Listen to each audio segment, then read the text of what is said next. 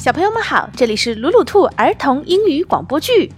想要获得鲁鲁兔送出的绘本，请关注我们的微信公众号“鲁鲁兔儿童频道”。鲁迅的鲁，兔子的兔哦。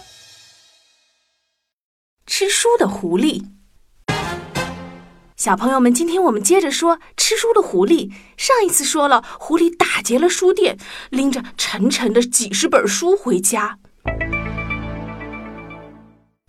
果然不出所料，狐狸先生还没有吃完抢来的书，就被警察抓走了。在监狱里，他看不到任何的书、报纸，甚至是免费传单。狐狸只好求监狱看守：“看守先生，你看，啊，我是一只有文化的狐狸，你可以给我一些纸和笔。”让我写点东西吗？我保证，我写完了第一个让你看。看守给了狐狸纸和笔，他开始日夜不停地写东西，脑子里编的各种故事源源不断地从笔尖流淌出来。他一边写，看守就一边读他的小说，他很快就被迷住了。故事里写。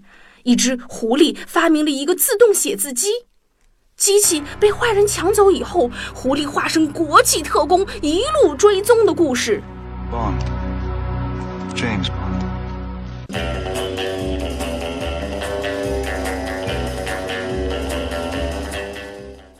整整两个星期，狐狸写了九百二十三页的小说。看守明白了，狐狸先生是一位了不起的作家。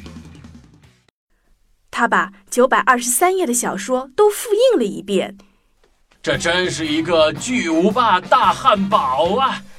狐狸先生早已经饿得头昏眼花了，他扑进书稿堆里，开始大吃了起来。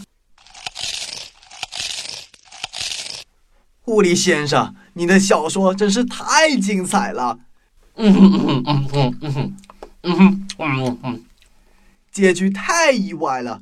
嗯嗯嗯哼嗯哼嗯哼，我想你的小说可以出版，变成一本真正的书。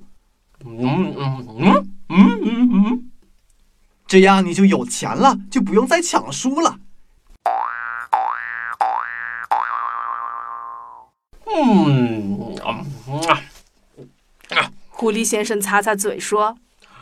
你看着办吧。于是，监狱出版社出版了狐狸的小说，这成了畅销书，还被拍成了电影。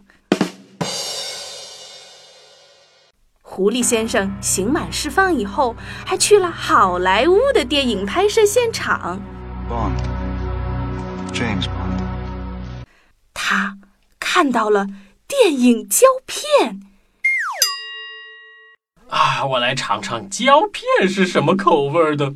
嗯，啪啪啪啪啪，太难吃了，还是书好吃。后来，狐狸先生又写了好多好多的小说，现在他可以想买多少书就买多少书了。不过嘛，还是我自己的书最合口味了。每一本狐狸先生的小说里，都会送一小包盐和一小包胡椒粉。没有人知道为什么。嘘，可别说出去啦，这可是我们的秘密。